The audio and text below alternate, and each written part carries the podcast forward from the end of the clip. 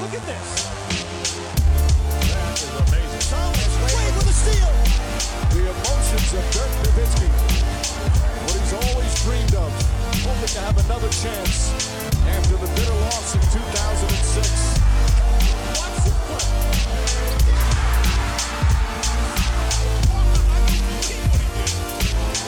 That is amazing. Hallo und willkommen zu Gut Next, dem deutschen Basketball-Podcast im Internet. Mein Name ist André Vogt und ich begrüße euch zu einer neuen Folge unseres kleinen, aber feinen basketball bis heute mit dem Fragen-Podcast am Freitag. Vorneweg zwei wichtige Anmerkungen. Zum einen, wann immer ich denke, ich habe die letzten Kita-Viren hinter mir, kommt immer noch ein neuer hinterher. Von daher, ich bin ein bisschen angeschlagen. Kann auch sein, dass ich einfach zu wenig schlafe momentan. Das äh, spielt sicherlich damit rein. Von daher, bear with me. Vielleicht kriege ich nicht alle Huster rausgeschnitten. Ähm, das schon mal vorneweg. Ansonsten, das Ganze natürlich präsentiert von manscape.com, eurem Go-To-Anbieter von Rasierern, also hoffentlich. Und wenn nicht, hoffentlich bald, äh, wenn es darum geht, nicht im Gesicht oder im Kopf zu rasieren, das geht auch. Äh, aber vor allem halt alles, was so hier Halsbereich südlich liegt.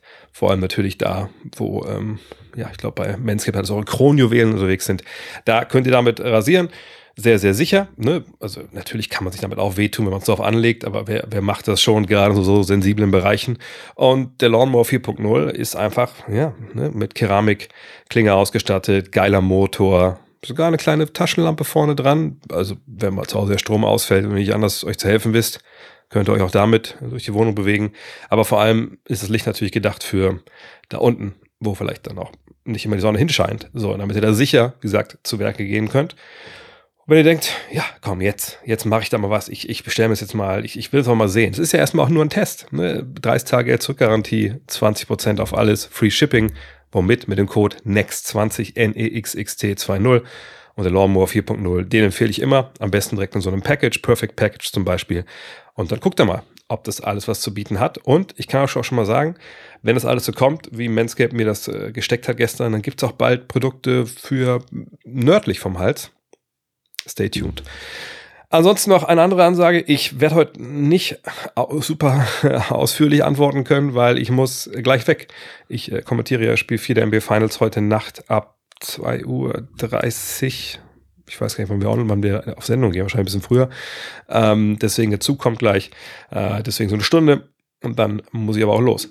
Aber das soll mich nicht davon abhalten, trotzdem über natürlich die NBA Finals am Anfang zu sprechen, über äh, Spiel 3. Ähm, ich habe, ihr habt vielleicht den, den Premium-Podcast mit Dean gehört. Dean hatte sich ja mit äh, Rob Fodor, heißt der Mann, dem äh, Shooting-Coach der, der Heat zum Abendessen verabredet, hat er lange gequatscht und äh, hat dann einige von diesen Insights weitergegeben im letzten Podcast. Äh, und viel von dem, ja, was wir da erzählt haben, ist ein bisschen wahr geworden. Ne? Ähm, zum einen, dass, dass die Nuggets natürlich schauen würden, dass sie Nik, äh, Nikola Jokic. Nikola Jokic war eh schon im Spiel, aber ähm, schon mal Murray ins Spiel zu bringen, mehr. Äh, und das haben sie geschafft. Und durch wen? Auch vor allem durch Nikola Jokic. Denn die beiden großen Punkte, die wir genannt hatten, so was die verbessern müssten, damit sie nicht äh, 1 zu 2 hinten liegen, war halt, ne, Murray Abschlüsse zu geben, dass er halt scoren kann und nicht eben nur so 18, 20 Punkte, sondern eher Richtung 30. Hat er auch geschafft. Ähm, und zum anderen, dass sie ja defensiv diese total kompletten Blackouts an der Dreierlinie, wenn diese Split-Actions verteidigen und so, dass das nicht mehr vorkommt. Und beides haben sie geschafft, was soll ich sagen. Ähm, und zwar sogar sehr eindrucksvoll. Ähm, wenn wir erstmal bei, bei Murray sind, die Hauptwaffe, die sie genutzt haben, waren eben diese Handoffs ähm, mit oder Pick and Rolls mit Jokic. Ne? Ähm, der Rest der Mannschaft war so ein bisschen weiter weg, sage ich mal, von den beiden, als sie das äh, noch, oder in vielen, vielen Fällen weiter weg, als das äh, noch in den ersten beiden Spielen der Fall war. Da kam jetzt auch nicht die, die große Hilfe dann, oder konnte nicht kommen, ne, weil wenn in der Ecke zwei Mann stehen und einer noch irgendwo äh, sich da bewegt auf der Weak Side, dann ist es mehr wieder ein Two-Man-Game in der Mitte des Feldes gewesen und dann, ja, ist natürlich schwer. Was machst du dann? Ne? Lässt du Murray erstmal äh, diesen Vorsprung nach dem Block. Du warst in der ersten Halbzeit viel, da hat er viel dann auch natürlich gemacht, ne, mit dem eigenen Abschluss. Gehst du ein bisschen aggressiver rauf, blitzt du ihn auch mit zwei Leuten, ähm, dann ähm, ist natürlich irgendwo anders ein Loch. Das haben sie dann in der zweiten Halbzeit probiert. Zwischendrin haben sie äh, ne, gehatcht und sind weiter rausgegangen. Dann war aber Jokic frei. Und so haben die Heat das irgendwie nie wirklich offensiv in den Griff bekommen. Und die Tatsache, dass die beiden halt über 30 Punkte gemacht haben oder mindestens 30 Punkte gemacht haben, spricht ja auch Bände dafür, wie wichtig diese, dieses Two-Man-Game für, für Denver war. Für mich aber fast noch wichtiger war einfach die Tatsache, dass Mike Malone es einfach geschafft hat, seine Mannschaft zu erreichen. Nach diesem stellenweise defensiven Offenbarungseiter in Spiel 2 hat er einfach das Team, ich glaube, ich meine, das sage ich nicht, weil das weil hier Manscaped Sponsor ist, aber halt wirklich an den Eiern gepackt und gesagt, Freunde, so geht es halt nicht. Und äh, was ich einfach wahnsinnig toll finde, ist halt die Story von dieser Videosession. Auch darüber hatten Dean und ich ja gesprochen. Ähm, er hat wohl 17 Szenen rausgesucht, um die dem Team zu zeigen. Und die Idee war wohl, dass jeder Spieler, auch die Two-Way-Guys und so, die dabei waren, jeder musste in einer Szene erklären, was eigentlich schief läuft gerade in der Defense von Denver. Und das ist, finde ich, einfach ein grandioser Ansatz. Ne? Also ist auch jetzt nichts, was noch nie einer gemacht hat, sicherlich im pädagogischen Bereich, aber ich finde es halt geil, dass man erst an der Stelle macht, dass er sagt, hey, wir wissen ja, was wir falsch gemacht haben. Wisst ihr das eigentlich auch? Und könnt ihr euch das vielleicht auch selber erzählen? Und das hat für mich auch so ein bisschen was von dieser Heat Culture. Dieses, ne, ich schließe einen Vertrag nicht nur mit dem Team für Geld, sondern auch mit meinen Mitspielern und mit meinen Coaches dass ich mit euch das Beste raushole, das irgendwie geht, dass ich mich total committe hier.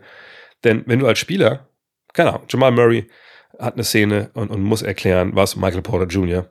falsch gemacht hat, dann ist es natürlich unangenehm, eigentlich für alle Seiten. Es sei denn, man ist super professionell, es sei denn, man ownt das, wie die Amerikaner sagen, es sei denn, man, nimmt Verantwortung ne, für die Fehler, die man gemacht hat. Und wie macht man das, indem man sagt, ja, das war mein Fehler, es tut mir leid aber ich weiß, dass ich es beim nächsten Mal besser mache und ich werde alles tun, damit ich es besser mache. Und genau das ist ja passiert. Ne, das Team hat ja auch so ein, äh, so ein Teambuilding-Event, sage ich mal, gehabt. Sie waren bei, bei Jeff Green zum Abendessen, der hat ein Haus da anderthalb Stunden oder eine Stunde weg von, von Miami. Äh, sie haben diese Videosession gemacht und sowas ist auch wichtig. Ne? Wir reden ja von was auf dem Feld passiert, aber solche Geschichten, wenn du in Spiel zwei dich so hast gehen lassen, sage ich mal, defensiv. Ne, ich habe mit Michael Porter Jr. gesprochen, aber auch Kentavious Caldwell Pope, auch, auch Jamal Murray. Ne, da gab es ja mehrere Leute, die da auch ein bisschen schuldig waren. nicht nur ein bisschen. Und du dann mal hingehst und sagst, okay, wir gucken uns das alles an, wir können uns alle in die Augen sehen, wir können sagen, du hast einen Fehler gemacht, du hast einen Fehler gemacht, du hast einen Fehler gemacht. Aber das heißt ja auch insgesamt, wir haben den Fehler gemacht. Und wir waren nicht intensiv genug, wir haben nicht genug geredet, wir haben nicht äh, genug kommuniziert, wir waren nicht nah an den Leuten dran. Das ändern wir jetzt zu Spiel 3 und dann gewinnen wir dieses Spiel, dann werden wir auch Meister. Und das, finde ich, ist einfach eine, tolle Entwicklung. Denn das hätte auch in die andere Richtung gehen können. Und das hatte ich, glaube ich, auch ähm, im, im, Vorlauf oder in dem, in dem Podcast vor Spiel 3 gesagt, dass bei den Nuggets es ja eigentlich äh, nicht unbedingt um, klar geht es immer auch um Access und Aus, aber es geht vor allem um das, was hier im Kopf los ist. Ne? Also wie kriegen sie das hin, dass sie diese ja, diese Fehler einfach abstellen, diese, diese, ich meine, jetzt sagt man natürlich Mentalität und Einstellung, das stimmt alles, aber im Endeffekt sind es Fehler, dass man Leute einfach frei stehen lässt, dass man nicht genug redet, dass man äh, Switches halt dann, dann ver, ver, verbaselt, so, das haben wir alles nicht gesehen im Spiel 3. Sie waren immer da, gab es jetzt keinen freien Dreier für die äh, Heat? Nein, natürlich nicht, natürlich hatten sie auch ein paar freie Dreier, aber es gab viel, viel weniger und dieser Margin of Error, ne, also was alles gut laufen muss, für die Heat, damit sie so ein Spiel gewinnen gegen Denver. Das ist halt unglaublich gering. Und wenn die Dreierquote so in den Keller rauscht, wenn du krass out-rebounded wirst, durch 56, 59 zu 32, wenn du in der Zone die Punkte abgibst, dann wird es halt wahnsinnig schwer für Miami so ein Spiel zu gewinnen. Ähm, und das ist ja auch dann so passiert. Äh, Miami auf der anderen Seite, Jimmy Butler hat danach gesagt, naja, wir waren vielleicht auch nicht intensiv genug und das mit wir meine ich ich. Ich verstehe, was er meint. Ne, also er meint jetzt nicht, dass sie ähnliche Fehler gemacht haben wie die äh, Nuggets in Spiel 2 oder dass sie irgendwelche, ne, wie gesagt, Rotationen nicht gelaufen sind oder schlecht geswitcht oder so. Nein, nein.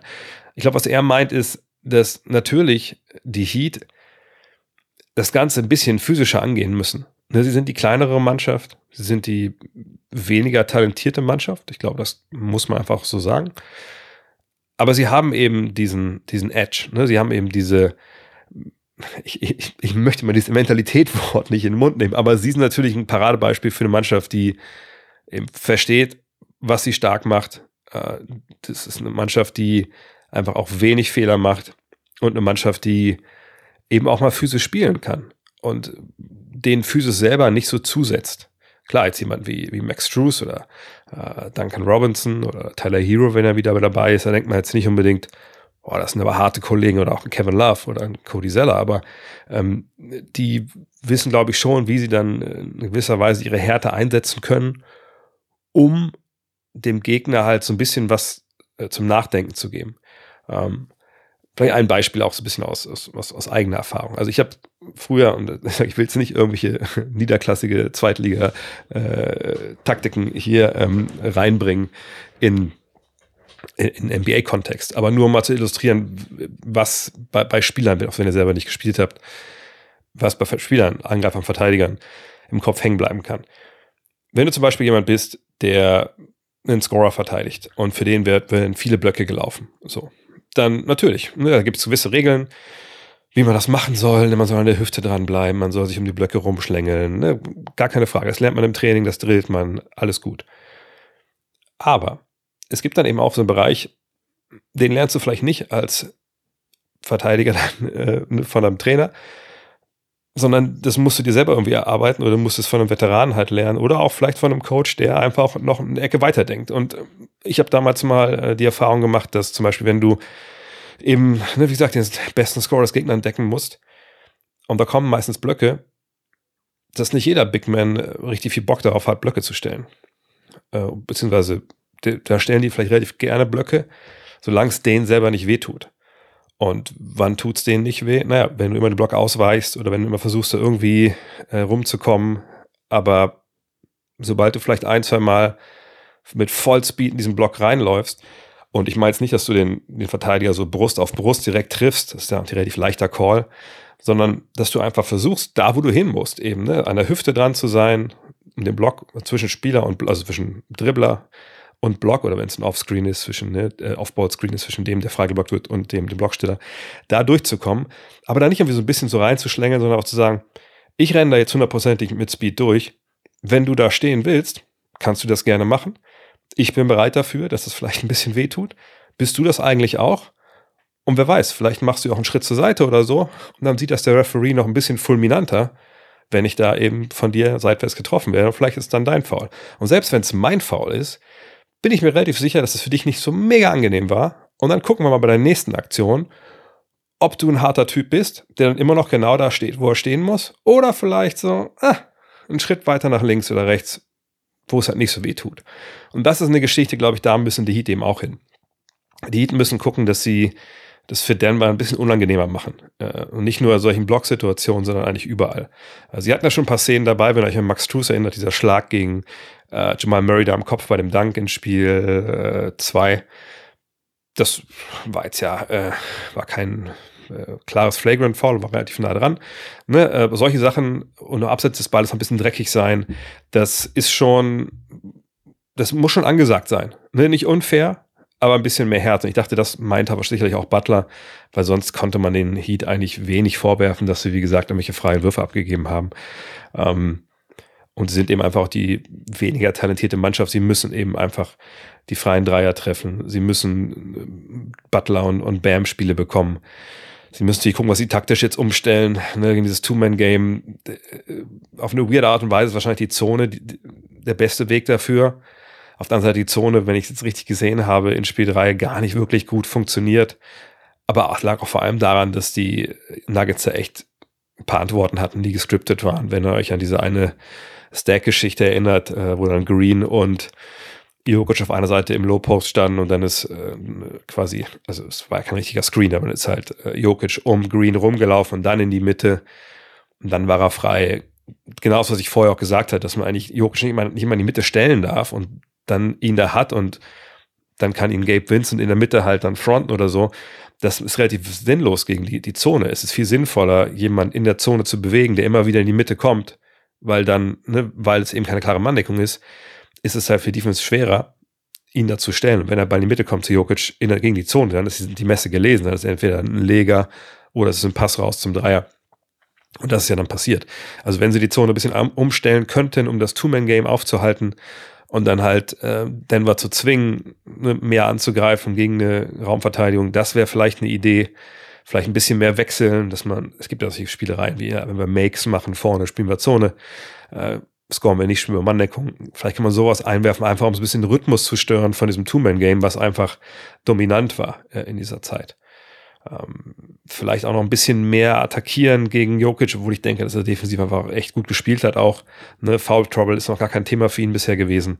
Ähm, ja, warten wir mal ab, was kommt. Also Spiel 4 für mich natürlich totales Must-to-Win-Game für die Miami Heat.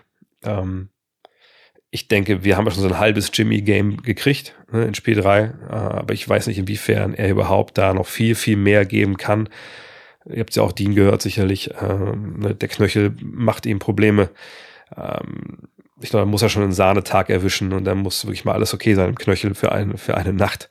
Oder was ich, man muss ihn da ein Holzbein spritzen, dass er da irgendwie äh, Vollgas geben kann. Aber selbst dann, das ist eben auch eine schwere Serie für ihn, ne, mit, der, mit den langen Gegenspielern, mit physischen Gegenspielern. Aber ich bin wirklich gespannt, was heute Nacht auch in Spiel 4 passiert. Ich, ich, ich denke, die Nuggets werden das ziehen. Ich denke, die Nuggets sind ne, die bessere Mannschaft. Ich habe auch gesagt, Nuggets sind sechs. Aber ich habe so ein bisschen den Verdacht, dass die Nuggets, obwohl sie jetzt ja diese tolle Reaktion hatten auf Spiel 2, jetzt haben sie ihr Spiel gewonnen und eventuell kann so ein bisschen der Schlendrian einkehren. Ne? Auf der anderen Seite würde ich mich auch nicht wundern, wenn Michael Porter Jr. heute Nacht 25 macht. Einfach weil sie ihn jetzt noch wieder, weil es sicherlich ein paar Umstellungen geben wird, defensiv, wie gesagt, ne, auf Seiten Miamis, was dann vielleicht jemand wie MPJ dann ein bisschen freier werden lässt und dann, wenn er ein, zwei Dinger durchs Netz äh, rauschen sieht zu Beginn, dann ist er sicherlich auch mehr drin, als er das zuletzt war offensiv. Ich bin sehr gespannt. Also ich hoffe uns alle natürlich, dass es, eine, dass es 2-2 dann nach Denver geht für Spiel 5, einfach weil wir noch echt eine spannende Serie haben wollen. Aber wenn er mich äh, jetzt tippen müsste, würde ich sagen, Denver macht das heute und damit fällt dann die Vorentscheidung. Ähm, aber ich, ich bin extrem gespannt, äh, was kommt. Aber kommen wir zu euren Fragen. Maha87 fragt, Murray und Jokic mit Triple-Double, gab es das schon mal in den Finals bei den beiden Siegen? Denn Nuggets haben beide 25 plus gescored, sollten die Heat den Ball möglichst aus deren Händen bekommen und ist das überhaupt möglich? Ähm, ja, es gab mehrere Rekorde, die jetzt gefallen sind. Ähm, es war zum ersten Mal ähm, überhaupt in den Finals, dass jemand 30, 20 und 10 gemacht hat mit, mit Jokic, war zum ersten Mal überhaupt in der Geschichte der NBA. Ähm, gut, so, ähm, Blocks wurden nicht gezählt, als, als Russell und Chamberlain gespielt haben, aber ähm, wenn ich jetzt ganz falsch liege, war das erste Mal, dass zwei Spieler in einer Mannschaft äh, 30, also 30 Punkte Triple-Double aufgelegt haben. Ähm, Jokic einfach pulverisiert ja gerade sowieso alle alle Statistiken. Ähm, das ist wirklich unfassbar. Ähm, und es ist ja nicht mal so, dass wir jetzt diese Spiele so, so High-Scoring machen, dass man sagen würde, ja, die Pace ist so hoch und die scoren so viel, kein Wunder, dass der ein Triple-Double hat, sondern das ist wirklich äh, höchstgradig effizient und, und ähm, ich glaube, wir beginnen gerade erst zu verstehen, wie krank das ist, was, was der da eigentlich abliefert. Und, und ich glaube, wir bewerten Nikola Jokic immer noch unter. Denn ich meine, testet euch mal selber, wenn ich euch frage, aber jetzt so, was ist der erste Name, der euch in den Sinn kommt? Wer ist der beste Spieler der Welt? Also die Antwort muss eigentlich Jokic sein. Aber ich glaube, man hat immer noch äh, vielleicht andere Namen, die man dann vor ihm nennt, obwohl es einfach überhaupt gar keinen Grund gibt, ihn da nicht zu nennen. Im Gegenteil, jeder andere Name ist eigentlich, eigentlich Blödsinn, wenn wir ehrlich sind. Wenn wir objektiv das Ganze sehen, was er macht für seine Mannschaft, dann ist er, ist er klar der beste Spieler der Welt gerade. Aber was ist mit dem Ball aus den Händen nehmen? Ähm, das ist eben eine Riesenproblematik, die ich gerade schon beschrieben habe. Wenn sie Two-Man-Game spielen, ähm, wie willst du das stoppen? Du hast zwei Verteidiger da. Ähm, ne, du kannst natürlich, also wahrscheinlich wird das auch passieren. Wahrscheinlich kannst du aus den Ecken, wo dann die Schützen stehen, eventuell die Hilfe früher hochschicken und sagen, wir leben damit, wenn Leute aus den Ecken Dreiern werfen. Nur das ist nicht der leichteste Dreier und das meine ich auch eben. Das kann dann so eine Aktion sein, die dann jemand wie Michael Porter Jr. voll ins Spiel wiederbringt der defensiv ja auch sich reingegangen hat in, in Spiel 3, auch wenn offensiv da nicht viel los war und er dann auch die Crunch-Time-Minuten an Christian Brown abgegeben hat. Ähm, aber das ist eben das Problem. Willst du diese Ecken entblößen? Was ist, wenn KCP, was ist, wenn MPJ, was ist, wenn die heiß laufen dadurch?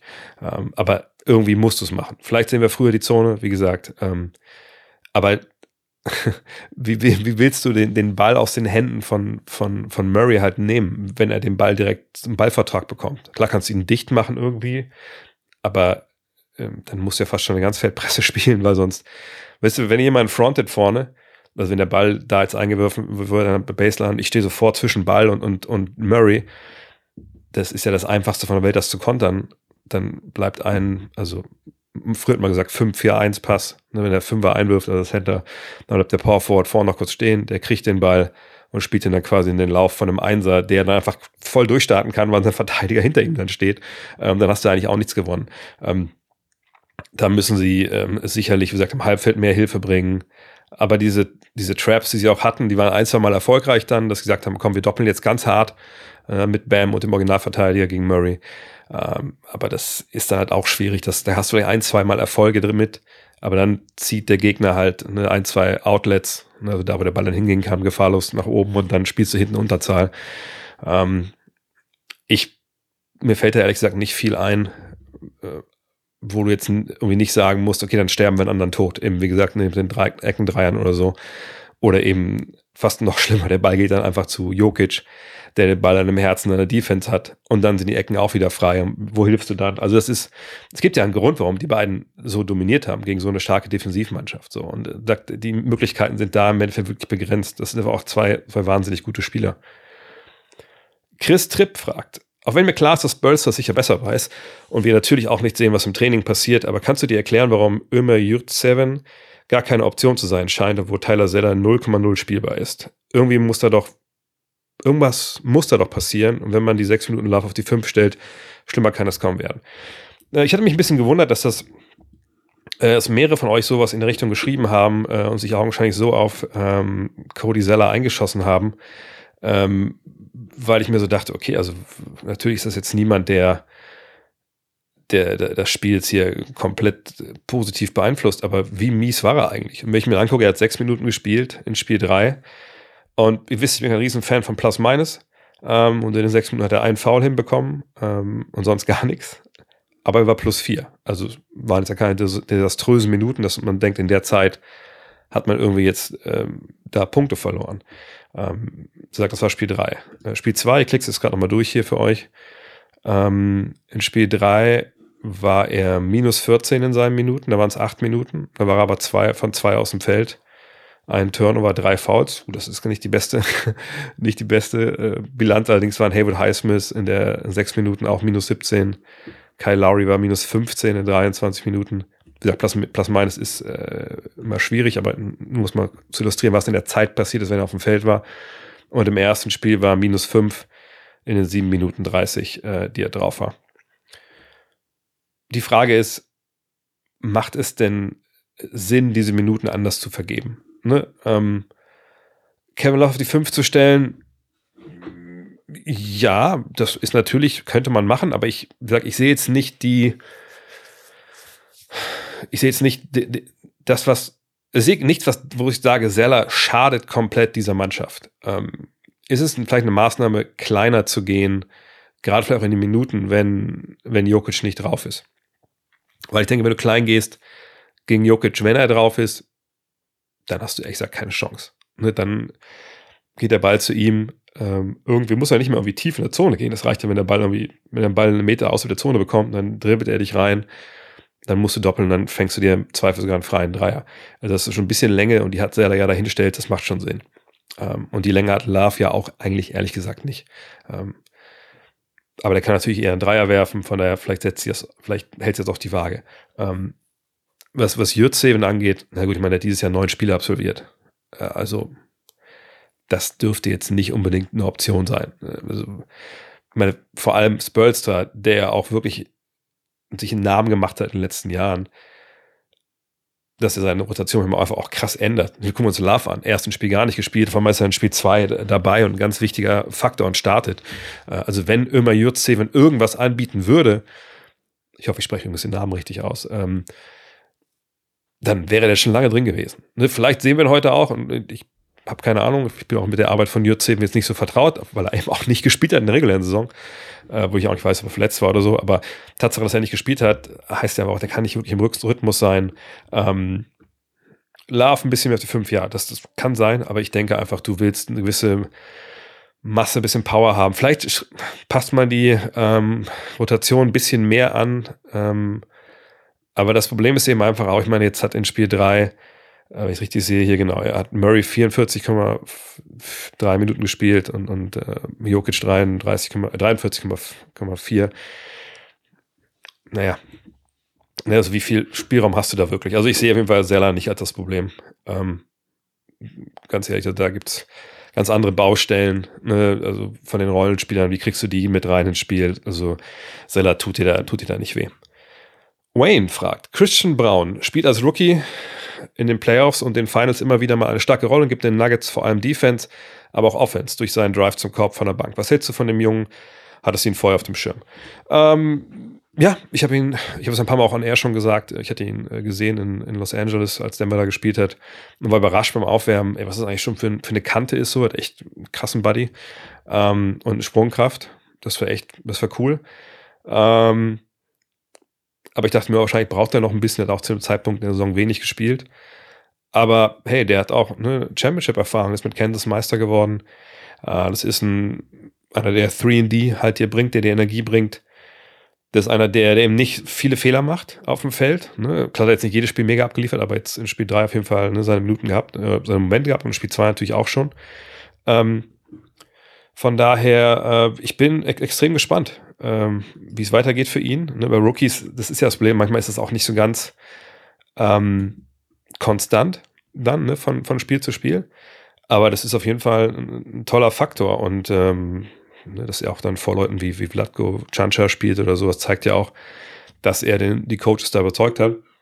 Mhm. Und äh, von daher, ja, guter Typ. Hat sich toll gemacht und natürlich auch einer für die Zukunft. Und genau diese Art Spieler auf dem Flügel, ne, treffen ihren Dreier, hasseln, verstehen das Spiel, die, die brauchst du. Und der ist auch natürlich jetzt kostenkontrolliert die nächsten Jahre. Das passt natürlich wahnsinnig gut zusammen. Pat Rascass fragt, sollte Christian Brown statt Michael Porter Jr. in den kommenden Spielen den Startplatz in der ersten fünf bekommen? Nein, nein, würde ich nicht machen. Würde ich, ich würde sogar so weit gehen zu sagen, das würde ich auf gar keinen Fall machen, weil es dir ehrlich gesagt nichts gibt. Du hast nur Risiko dadurch. Was mache ich damit? Ähm, es ist Michael Porter Jr. in Spiel 3 man kann über die Offense natürlich, äh, die Offense, oder sagt, die, also die Offense spricht eine klare Sprache. Wenn ich die Zahlen nochmal angucke hier, äh, eins von sieben, ne, 0 von zwei von der Dreierlinie, ähm, sieben Rebounds, ähm, ja, ein Foul, zwei Punkte. Ja, das ist natürlich, dessen seid ihr hier wegen solchen Analysen, das ist nicht gut. Aber äh, man muss schon sagen, also eine 1 von 7, 0 von 2 von 3 heißt, er hat eben auch nur zwei Dreier genommen. Also nicht nur einfach wild von draußen geballert, sondern er ist auch zum Korb gegangen. Ähm, der einzige Korb im Richtigen war auch dieser eine Cut, den er dann macht und dann den Ball kriegt. Ähm, in seiner Zeit war er plus elf, also war er defensiv auch, das heißt, es ne, ist nicht unbedingt so, dass du plus sonst bist, dass du defensiv engagiert bist, aber das war schon zu sehen. Er war viel engagierter. Mir ist nicht eine einzige Szene im Gedächtnis geblieben, wo ich sagen würde, boah, da hat er aber wieder richtig, richtig, richtig gepennt. Das, das war einfach nicht so und von daher ähm, hat er da eine Reaktion gezeigt. So, und Michael Porter Jr. ist eben einfach auch ein sehr, sehr langer Flügel und der hat eben diese, diese Gefahr, die er ausstrahlt. Den willst du halt nicht alleine lassen an der Dreierlinie, weil er dieses Jahr einfach über 40 Prozent schon getroffen hat. Ähm, von daher allein deswegen lässt du ihn in der ersten fünf. Der andere Punkt ist, wenn du jetzt sagst, pass auf, MPJ, das ganze Jahr habe ich eigentlich geglaubt, du hast jetzt auch immer gestartet in der Playoffs, aber jetzt waren zwei Spiele schlecht, oder mal, zweieinhalb Spiele waren schlecht bin mir nicht mal raus. Der Christian fängt jetzt hier an, du kommst von der Bank. Also natürlich kann Christian Bauer dann gleich denken, oh geil, wie, wie geil ist das und bla bla bla. Aber am Ende des Tages ist die Gefahr viel höher, dass Michael Porter Jr. irgendwie denkt, Alter, krass, jetzt, also sagen wir zwei schlechte Spiele gemacht äh, oder drei. Und auf einmal werde ich hier auf, auf die Bank sitzen in der ersten fünf. Alter, fuck, so. Und dass er auch den Glauben auch verliert, so ein bisschen. Und das willst du ja nicht. Du willst ja als Trainer auch für deine Spieler da sein. Und jetzt kann man sich argumentieren, aber das muss ein Profi sein und was soll das denn? Sei doch mal erwachsen. Kann man alles erzählen. Äh, vielleicht hat ihm das, vielleicht würde ihm das auch gar nicht zusetzen. Nur diese Gefahr, die sehe ich halt schon. Und dadurch, dass er halt einfach jetzt in Spiel 3 defensiv gut funktioniert hat, würde ich sagen, okay, Mann, keine Problem, kein Problem, keine Frage.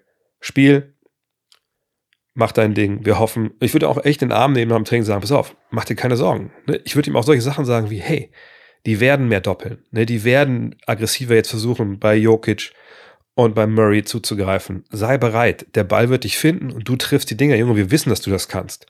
Und ich würde sich wundern, wenn er 15, 20 auflegt jetzt in der nächsten Partie. Äh, und wie gesagt, um da jetzt irgendwie auch irgendwelche Sachen dazu riskieren, was die Chemie angeht, außerdem würde ich ja die Rotation, die Lineups, die ich spiele, durcheinander wirbeln zum großen Teil, das würde ich nicht machen. sondern genau so weiter und eben gucken, dass man Michael Porter Jr. stark redet, gut zuredet und einfach guckt, dass, es, dass er da besser in die Spur kommt.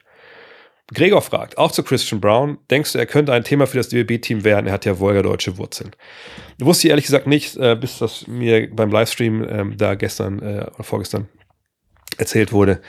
Aber man erkennt, glaube ich, mittlerweile meine Meinung zu dem Eingedeutschten. Ähm, jeder macht das irgendwie, bis auf die Amis, ähm, dass sie Spieler naturalisieren. Ähm, ich bin der Meinung, damals, ich weiß, bei Chris Kamen war ja die Five und der Dean und ich waren da ja quasi hauptverantwortlich dafür, dass das Thema oft aufs Tableau kam ähm, mit dem Interview damals. Aber ähm,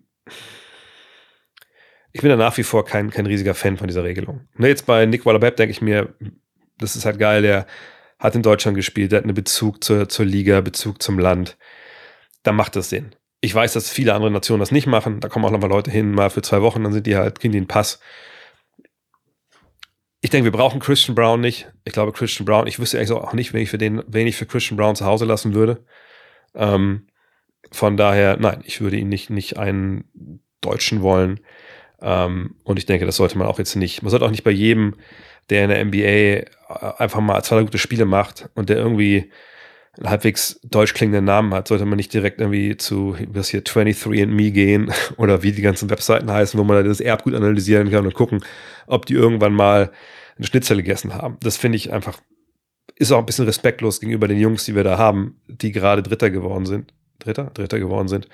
Ähm, von daher, ähm, nee, ich denke, das, da muss man schon, ähm, da muss man schon ein bisschen einfach ein bisschen mehr Respekt haben. Punkt. Dan Bauer, was hältst du von der offensiven Entwicklung, Erweiterung des Repertoires von Duncan Robinson weg vom reinen Schützen zum Ballhändler und gewissermaßen Creator für sich und andere? Äh, ja, die Entwicklung ist zu sehen, dass er öfter mal den Ball auf den Boden setzt, aber eine Entwicklung zum Creator für sich und andere, ähm, äh, also ich rufe mal kurz nebenbei die Zahlen auf, aber diese Entwicklung, da, da müssen wir die Kirche ein bisschen im Dorf lassen. Also, weil das ist nicht so. Der Creator ist jemand, der, ne, wirklich, also meine Begriffe, vielleicht definiere ich das auch anders und falsch, aber es ist für mich jemand, der eben wirklich äh, pro Spiel für anderen Leuten die Würfe besorgt, ne, durch klare Aktionen. Und wenn man jetzt, jetzt mal die Assists, und Assists ist da jetzt nicht alles, ich verstehe das auch, aber einfach, um nur mal so als rein drauf zu schauen, ob da irgendwas passiert ist, so bei ihm. Und der spielt jetzt natürlich auch in den Playoffs ähm, nicht die brutal vielen Minuten in der Regel, aber einfach nur mal so letzten Spiele. Drittes Spiel, 0 Assist, davor 1, 1, 1, 2, 9. Okay, verrückt, gegen Boston in Spiel 5. Ähm, 1 Assist, 4, 1, 0, 0, 1, 1, 1, 2, 1. Wenn wir mal gucken, dass wir uns mal die, ähm, die, die Durchschnittswerte anschauen, sehen wir in der regulären Saison 1,1 Assist, das ist der zweitniedrigste Wert seiner Karriere. Und in den Playoffs sind wir bei 1,6 Assists. Das ist auch weniger als, als in seiner Rookie-Saison. Da waren es 1,8. Die anderen beiden Jahre waren es in den Playoffs viel, viel weniger. Ähm, aber da lässt sich nicht ab, abrufen oder ablesen, dass er jetzt ein Creator ist. Ist er jemand, der jetzt ähm, ab und zu mal Closeouts attackiert? Ne, das ist das, was er macht. Also er kriegt dann den Ball an der es kommt alle raus und er denkt, oh, das ist aber ein bisschen schnell. Und dann geht er vorbei. So, und dann kann er Korbleger machen, wenn das äh, die Defensive zulässt oder er passt den Ball wieder weiter.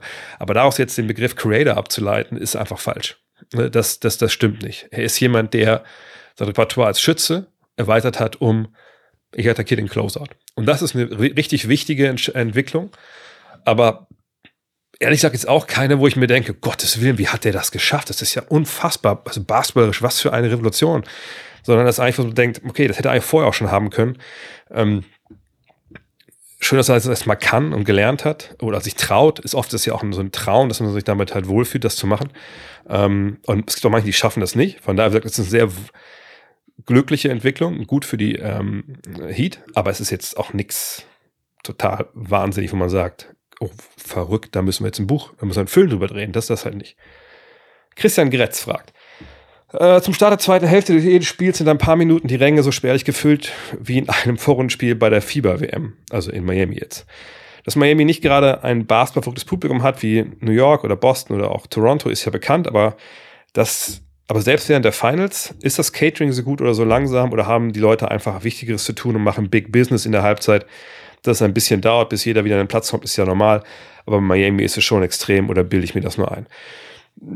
Ja, das ist schon so. Ich meine, die Halle war auch tot. Wenn ich mal, wenn ich jetzt an Spiel 3, da war, glaube ich, eine Phase, da war richtig laut und danach wurde es immer Töter, immer Töter, immer Töter. Ähm, naja, und das wundert mich ehrlich gesagt auch nicht. Ich meine, ich war schon in Miami, da ging es richtig zur Sache. Ne? 2011, da war es mega laut, 2012 auch.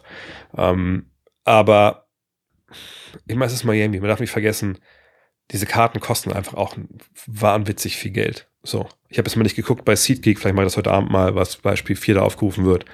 Aber ne, wenn du da im Unterrang oben, ne, das obere sehen wir in der Regel ja nicht in den, bei den Fernsehübertragungen. Im Unterrang, wenn du da auf sich da, keine Ahnung, mindestens 500 hinlegen musst oder 1000 oder was immer der Preis, die Preise da waren, äh, damit du da halt äh, zugucken kannst. Das sind eben nicht die Fans, die da mit, mit, mit, mit, ich bin auch kein Fan davon, aber mit einem Gesicht zur Malung kommen oder mit einer Fahne oder so, nur die Fans, die sagen, ja, Mann, das ist ein Statussymbol, dass ich mir das Ticket geholt habe. Ähm, und dass die jetzt da nicht unbedingt mega abgehen, wenn es nicht gut läuft, das ist ja irgendwo auch klar. Ne? Äh, von daher, es war die ganze Saison nicht wirklich gut in Miami. Wieso soll es dann in den Playoffs anders sein? Wenn das die gleichen Leute sind oder äh, im Zweifel sogar, wenn dann Dauerkartenbesitzer, die dann ein Vorkaufsrecht haben, so glaube ich auch in Miami so eine für die Playoffs, sich da Dauerkarten kaufen und die Karten dann verkaufen an Leute, die da unbedingt hingehen wollen, weil sie einfach das als Statussymbol sehen, weil sie es for the gram haben wollen. Dass da die Stimmung nicht besser wird, das muss ja eigentlich auch klar sein. Christoph fragt, John Goble, einer der Referees von Spiel 2, kommt aus Miami und hat sogar mit Udonis Haslem im selben Highschool-Team gespielt. Ist da eine Schiri-Besetzung normal? Ich möchte nicht vorwerfen, ich möchte ihm nicht vorwerfen, parteiisch zu sein, aber allein für die Auswirkungen ist das schon eher suboptimal. Nee, ist es nicht. Es ist optimal für Leute, die denken, dass sie aus sowas ableiten können, dass irgendwer parteiisch ist.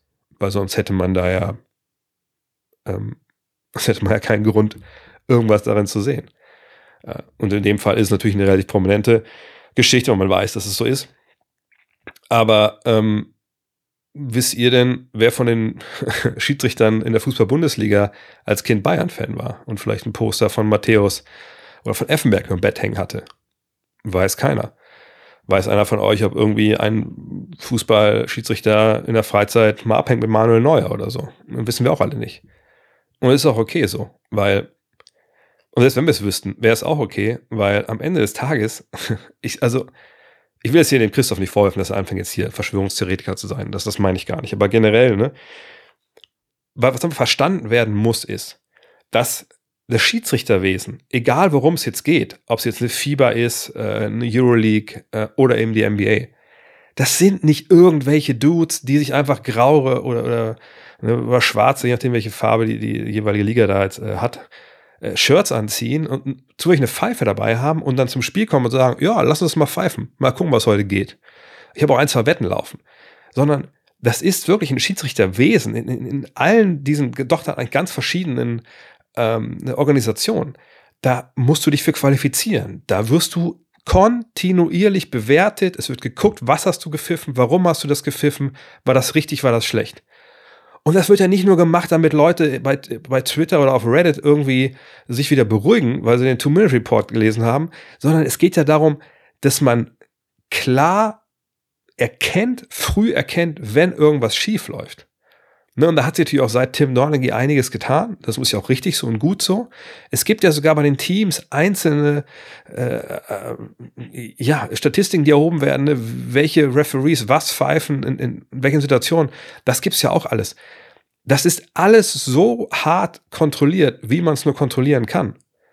Und deswegen ist es scheißegal von mir könnte er und Haslam auch sich damals äh, hätten die gleiche Freundin haben wollen und Haslam hat die ihm ausgespannt und ne, der könnte ihn von mir aus auch hassen wie die Pest. Das wäre mir auch scheißegal, weil ich eben vertraue in diese Institution, die, wenn da in der Hinsicht geschludert werden würde, einfach ein Riesenproblem hat. Deswegen war Tim Donaghy, wenn er die Darkish gelesen hat, auch so ein Riesenproblem für die NBA. Ne? Also von daher, solche Sachen, die, wenn, wenn das für die Leute, die außen stehen, in der Darstellung suboptimal ist, dann müssen die Leute verstehen, was dahinter steckt im Schiedsrichterwesen. Und nicht denken, oh, da bin ich aber einer großen Sache auf der Spur. Überhaupt gar nicht. Ganz das Gegenteil ist der Fall. Das sind Profis an der Pfeife, die wissen, was sie tun, die sich über Jahre qualifizieren mussten dafür. Und die dann halt auch den Level halten müssen, um da weiter pfeifen zu dürfen. So. Und sagt es ist scheißegal, was sie in ihrem früheren Leben gemacht haben.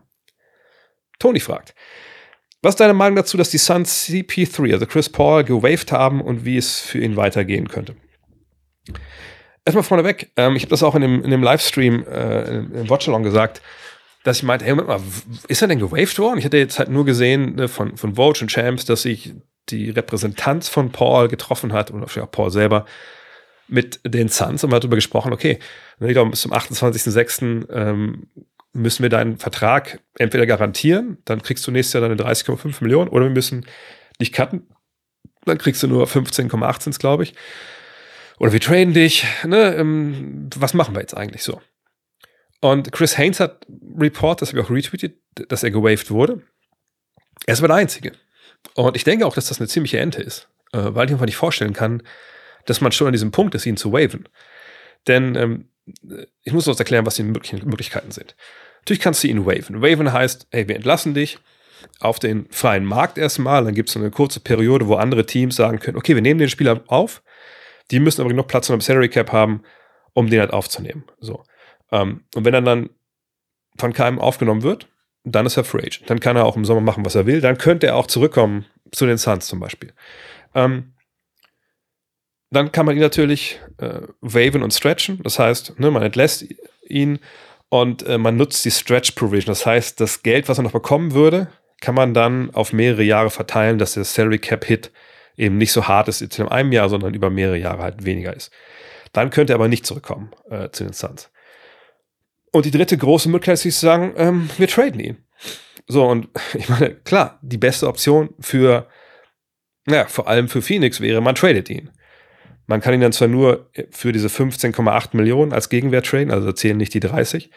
Ähm, aber das wäre natürlich die beste Option, weil man dann sagen könnte, ey, wir kriegen noch einen, noch einen, ja, einen Spieler zurück, die uns helfen können. Das ist ja der Grund. Man will, wenn man Phoenix sich anguckt, jetzt nach allem, was man da hört, dass auch die Andrew Ayton getradet werden soll, dann geht es ja wahrscheinlich darum, dass man um Booker und Durant einfach eine neue Mannschaft aufbaut. Und das war eine dünne Truppe mit zu wenig von der Bank. Und ähm, ob es jetzt dann eine Zukunft ist mit Paul, zu einem kleineren Salär plus Rollenspielern oder ob man jetzt einfach komplett neu anfangen will, äh, um das Star-Duo, das werden wir dann sehen. Aber natürlich, Fakt ist, wenn man neu anfangen will, man braucht neue Spieler, dann ist ein Trade von Chris Paul, ne, mit diesen 15,8, für vielleicht einen oder vielleicht sogar zwei gegen zwei Spieler, die einem weiterhelfen, das ist dann natürlich sinnvoll. So. Aber da gibt es noch keine Entscheidung. Ne? Also, wenn sie jetzt waven sollten, dann ist klar, dann entweder ist klar, er kommt zurück, einfach dann. Ähm, aber das, ich denke, an dem Punkt sind sie ja einfach noch nicht. Deswegen würde ich nicht sagen, dass er gewaved wird. Aber das sind die, äh, die Möglichkeiten, die es da gibt. gibt. Äh, vielleicht auch direkt dazu, es gab eine andere Frage, habe ich, hab ich nicht rausgesucht, stand dann, wie war es das jetzt für Chris Paul? Nein, natürlich war es das nicht für Chris Paul. Chris Paul ist einer der besten Point Guards aller Zeiten, gar keine Frage. Ist steinalt mittlerweile auch, muss man auch ganz klar sagen. Ist auch niemand mehr, den du 35 Minuten aufs Feld schicken solltest äh, und sagen, hey, hol uns die Kohlen aus dem Feuer Du kannst auch ehrlich gesagt nicht mehr damit rechnen, dass er in den Playoffs fit ist für dich, ne, weil einfach diese Rolle zu groß ist, sondern jetzt, wie bei allen Profis in dem Alter eigentlich, bei LeBron dauert es vielleicht noch ein bisschen, äh, gibt es da einen Sinkflug in der Leistung und eigentlich müsste man ihn jetzt irgendwie an Bord holen, egal wo er jetzt spielt nächstes Jahr, in so einer Rolle 20, 25 Minuten. Ich sage nicht von der Bank, aber vielleicht kann das auch passieren, aber wahrscheinlich eher Starter, aber wir packen dich in Watte, wir haben einen guten Backup, du musst bis in den Playoffs, äh, bis in die Playoffs musst du fit bleiben und da brauchen wir dich vielleicht ein bisschen mehr. Ähm, ne, das ist seine Rolle. So ähnlich wie es bei Camelo Anthony war, etc. pp. Also am Ende der Karriere geht eben die, wird die Rolle halt kleiner. So. Und im Zweifel auch das Salär kleiner, weil das nicht mehr gerechtfertigt ist durch die aktuellen Leistungen. Und so ist es bei ihm natürlich auch. Ähm, also er ist jetzt nicht irgendwie einer, wo man sagen muss, okay, den kriegen wir nicht mehr unter in der NBA. Das war bei Camelo Anthony jetzt so. Sondern der wird nächstes Jahr in der NBA spielen. Natürlich wird er in der NBA spielen. Er wird auch eine relativ wichtige Rolle spielen nur eben nicht mehr 30, 35 Minuten, hoffentlich, weil das kann er nicht mehr leisten, auf extrem hohem Niveau, sondern als einer, der reinkommt, auch wenn er Spiele closed, äh, obwohl es defensiv auch ein bisschen angreifbar wurde zuletzt. Ähm, nur es geht hier jetzt vor allem ums Geld. Wenn wir kein Salary Cap hätten in der NBA, würden die Phoenix Suns nicht mal eine Sekunde drüber nachdenken, ob sie den waven oder nicht. Ähm, Und wie es ihm weitergehen könnte, ach so, das vielleicht noch. Naja, wenn er wirklich entlassen werden würde und es gibt keinen Trade oder so und er ist Free Agent, dann gibt es in meinem Begriff nur zwei Destinationen für ihn, ähm, LA, Lakers oder Clippers. Weil, mich erinnert, er hat in LA gespielt lange bei den Clippers. Seine Familie ist da geblieben, als er dann weg ist. Ähm, von daher jetzt so ein Move an die Ostküste wie Boston oder Orlando oder so, das kann ich mir einfach auf, aufgrund der privaten Situation nicht vorstellen obwohl die Boston ihn gut gebrauchen könnte als ne, einer, der wirklich mal dann so offensiv mal die Fäden zieht äh, am Ende. Äh, aber die Clippers und Lakers. Und dann bin ich fast der Ansicht, dass es die, die Lakers werden, wenn er sich irgendwo fürs Minimum anschließt oder für irgendeine Exception oder so. Ähm, weil dann können die schauen, dass sie irgendwie ne, D'Angelo Russell getradet bekommen. Dann können sie Dennis Schröder verlängern. Dennis Schröder wäre natürlich ein guter Backup ähm, für Chris, die kennen sich ja auch schon äh, aus Oklahoma City Zeiten. Von daher, das wäre das Ding, was ich jetzt momentan sehen würde, wie, es weitergeht, wenn er nicht in, in Phoenix halt bleibt. Tony Horn. Der Anteil der ungedrafteten Spieler, die in der NBA Verantwortung übernehmen und den Unterschied machen können, ist gefühlt gestiegen. Die halbe Rotation der Heat besteht aus solchen Akteuren. Äh, Austin Reeves hat sich in LA schon nach Jahr zwei einen Namen gemacht und wurde ins äh, Team USA Camp eingeladen. Sollte die Draft vielleicht um eine weitere Runde aufgestockt werden, um Teams eine direkte Chance zu geben, solche Talente zu verpflichten, weniger Spieler fallen durchs Raster, Teams haben potenziell sogar mehr Trade-Ressourcen mit dritten Runden Picks etc. Das ist ein interessanter Gedanke und das ist irrsinnig könnte man durchaus machen. Auf der anderen Seite sieht man natürlich auch eine Menge, wobei ich suche es mal nebenbei raus, damit ich jetzt hier einfach auch immer harte Zahlen nennen kann. Ähm, es ist ja schon so, dass Jahr für Jahr nicht unbedingt alle Spieler, die gedraftet werden, in der NBA ankommen. Also wenn wir mal zum Beispiel die aktuelle Draft angucken vom letzten Jahr, dann sind es 1, 2, 3, 4, 5, 6, 7, 8, 9, 10 Spieler. Da fehlten ja zwei Zweitrunden-Picks die, und mit Chad Horn sind wir bei elf, aber Chad Horn also zehn Spieler haben es nicht in die NBA geschafft in dem, in der, aus dem letzten Jahrgang bisher. So, dann gucken wir mal den Jahrgang davor. Da sind wir bei sechs Spielern, die es nicht geschafft haben in die NBA. Da sind ein paar Euro-Stashes dabei, ist auch gar keine Frage. Das Jahr davor waren es nur zwei. Aber muss man auch sagen, viele von denen, die gedraftet worden sind, auch nicht mehr äh, in der NBA. Davor waren es auch zwei. Aber auch da gibt es einige Spieler, ne, Justin Wright Foreman oder Marial Shayok oder Duan Hernandez. Ich glaube, die sind auch schon aus der Liga. Äh, sprich, im Endeffekt äh, gibt es genug Jahrgänge, wo einfach viele es, es gar nicht schaffen oder einfach nur eine Saison, zwei Saisons in der NBA kleben bleiben. Ähm, da muss man vielleicht eher fragen, okay, warum sind denn diese Spieler gedraftet worden und nicht die, die dann ungedraftet halt in der Liga funktionieren. Von daher brauchen wir da eigentlich keine dritte Runde es gibt auch noch eine Metaebene für mich. Ähm, und sagt, ich bin ein, heute bin ich ein riesen Fan der Draft von dem ganzen Ballyhoo im Vorfeld und Mock Drafts und, und Draft selber, alles cool. Aber auf der anderen Seite ist die Draft einfach, wenn man es mal wirklich nach einer Metaebene sieht, eine absolute Scheißveranstaltung, die eben jungen Menschen vorschreibt, wo sie in den nächsten acht Jahren, wenn sie in der ersten Runde gedraftet werden, ähm, zu arbeiten haben. So, und das gibt's außerhalb vom Sport in keiner anderen Organisation. Wenn ihr ne, Love This Game gelesen habt, da habe ich ja so ein paar Beispiele ähm, ne, ähm, gebracht, wie das eigentlich aussehen würde, wenn das nicht im Basketball passieren würde. Und das muss ja für jede, für alle Ohren, äh, egal ob sie Sportlerohren sind oder nicht, einfach sich super weird anhören, dass man jungen Leuten, die von der Uni kommen, sagt, du arbeitest jetzt da und du arbeitest da und du arbeitest da. Von daher, nee, wir brauchen nicht noch mehr von, von, dieser, von dieser Draft, weil es eigentlich eine Scheißveranstaltung ist gesagt, losgelöst von dem, dem Basketball-Themen, die wir alle cool finden. Äh, und zum anderen, wenn so viele Spieler durchs Raster fallen, die einfach gut sind, naja, vielleicht liegt das nicht an den Spielern, vielleicht liegt das an den anderen. Und das Coole ist ja, dass die Spieler trotzdem die Chance haben, über eine Summer League sich zu empfehlen. Und sonst hätten wir auch Leute wie Austin Reeves gar nicht in der NBA gesehen. Tyrese Beans fragt, ich habe gelesen, dass Scoot Henderson sagt, dass Jason Tatum einer seiner Lieblingsspieler sei und er gerne mit, irgendwann mit ihm zusammenspielen möchte. Da Peyton Pritchard den Wunsch geäußert hat, getradet zu werden, was müsste Boston zusätzlich zu Pritchard den Hornets anbieten, um den zweiten Pick äh, in der Draft zu erhalten, um Henderson wählen zu können? Wäre das ein guter Move für Boston?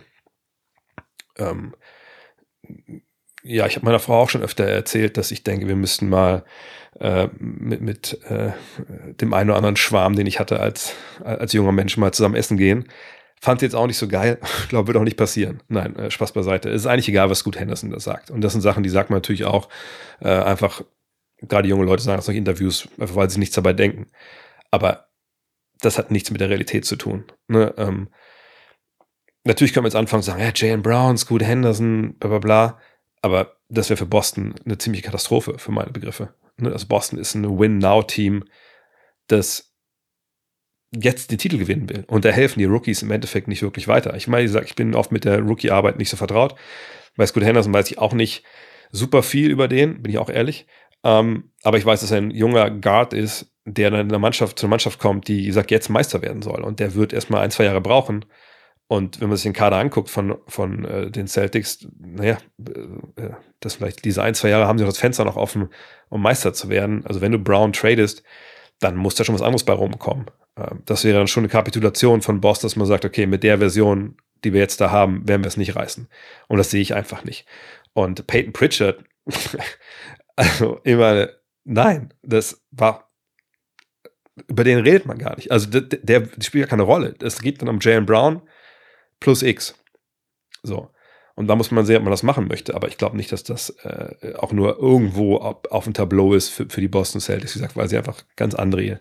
Die müssen eher darum, darauf schauen, okay, wie kriegen wir jetzt Veteranenhilfe hin, um, um jetzt Meister zu werden nächstes Jahr. In der Liga, die kein super Team hat, Ne, wer weiß, was passiert die nächsten Wochen. Äh, aber ne, oder eher vielleicht so, wie können wir das meist, wie können wir das Superteam werden? Was machen wir, Jalen Brown etc.? Das ist die Frage. Aber nicht Scoot Henderson. Dem ihr fragt, die Mavs haben den zehnten Pick in der Draft. Erfahrungsgemäß der letzten Jahre ist da nicht viel mehr übrig. Und nicht mehr viel übrig. Wo nach sollten die Mavs Ausschau halten oder sollten sie für den, den Pick eher traden, um Hilfe für Doncic direkt holen zu können. Äh, ich muss mich jetzt leider auch ein bisschen beeilen, weil gleich, der, gleich hier das Taxi vor der Tür steht. Deswegen lese ich einmal kurz vor, wer in den letzten Jahren nach dem zehnten Pick gedraftet wurde. Ich habe auch, hab auch ein paar Leute rausgelassen hier. Ich gehe mal die Jahre durch. 2022, Jane Williams, Jalen Duran, Christian Brown, Walker Kessler, Jaden Hardy. 2021, Chris Duarte, Moses Moody, Alperen Schengen, Kay Jones, Trey Murphy, Quentin Grimes, Bones Highland, Santi Aldama, Herb Jones. 2022 Devin Vassell, Tyrese Halliburton, Josh Green, Tyrese Maxey, Emmanuel Quickly, Desmond Bain. 2019 Brandon Clark, Cam Johnson, Nick Claxton, Batiste Thibault, Tyler Hero, Terrence Mann, Jordan Poole. Dann habe ich noch ein paar ähm, prominente Spieler aus der NBA rausgesucht, äh, aus der aktuellen NBA, die nach Rang 10 gedraftet wurden. Clay Thompson, Devin Booker, Zach Levine, Giannis Antetokounmpo, Jared Allen, Rudy Gobert, DeJounte Murray, Jimmy Butler, Draymond Green, Chris Middleton, Nikola, Nikola Jokic. Ähm, von daher, wie gesagt, ich weiß nicht, wie tief diese Draft ist. Ich weiß nicht, ob ab dem zehnten Pick noch ein Spieler von dieser Kategorie zu haben ist. Aber zu sagen, da ist nicht mehr viel übrig, das ist de facto falsch. Ähm, wie gesagt, ich kann das nicht beurteilen. Äh, da werde ich Torben mal fragen, Adelhard, wenn wir das nächste Mal uns sprechen äh, vor der Draft ähm, wie er das sieht, ne, wann die Draft wirklich qualitativ vielleicht ein bisschen einen Schritt zurück macht. Ich weiß, dass ein paar Leute sagen, es ist eine Drei-Spieler-Draft und danach ist es okay, es ist tief, aber es ist keine Stars. Das müssen wir mal abwarten. Ähm, aber ein Trade ist sicherlich eine Idee. Da ist immer die Frage, wie begehrt ist dieser zehnte Pick. Ne? Ähm, aber die große Baustelle ist natürlich Kyrie Irving. Und ich glaube, bevor da jetzt keine Klarheit herrscht, und das kann ja eigentlich nicht, ne, die Free Agency ja nach der Draft ist, da würde ich mich wundern, dass man jetzt diesen Pick dann vorher schon tradet, es sei denn, es ist ein klares Upgrade für die Mannschaft verfügbar. Ähm, kann ich noch eine Frage machen? Ja, Susanne Böhler. Wo siehst du die Grizzlies nächste Saison? Wie könnte die Sperre von Jamoran das Ganze beeinflussen? Ja, natürlich extrem beeinflussen. Ich meine, vergangenes Jahr haben sie auch ohne ihn das eigentlich gut gemacht. Ähm, und wenn jetzt alle wieder fit sind, ne, auch die Big Men wieder fit sind, die ja auch verletzt waren, dann ist es vielleicht auch ein bisschen, bisschen besser. Aber wenn es wirklich 40 Spiele sind, was ja von vielen irgendwie so kolportiert wird, oder 30, das ist schon eine verdammte Menge. So, ne, das ist ja quasi eine Verletzung deines besten Spielers für die Hälfte der Saison. Boah, da, ich meine, der Vorteil ist, dass man weiß, dass es passiert. Wenn man, wenn es dann nach den Finals bekannt gegeben wird, dann kann man sich darauf einstellen. Ähm, dann müsste man sich noch einen anderen Point Guard dazu holen. Ähm, aber ich glaube nicht, dass sie es schaffen, egal wie toll sie als Kollektiv funktioniert haben, da auch ohne ihn, äh, dass sie dann äh, Top 4 bleiben im Westen. Aber das ist sehr früh darüber zu sprechen, weil wir einfach nicht so genau wissen, wer kommt dazu ne, bei verschiedenen Teams im Westen oben, wer, wer kommt nicht dazu. Ach, können wir noch eine Frage machen. Herman Pancake fragt, wie bereiten sich Head Coaches auf eine neue Saison vor? Die Spieler treffen sich untereinander oder mit Personal Trainern und arbeiten an ihrem Spiel. Aber wie sieht es bei Coaches aus? Gibt es da etwas Ähnliches oder wird das eigene Spiel weiterentwickelt? Oder wie wird das eigene Spiel weiterentwickelt? Ähm, naja, also es gibt ja am Ende der Saison diese Exit-Interviews mit den Spielern.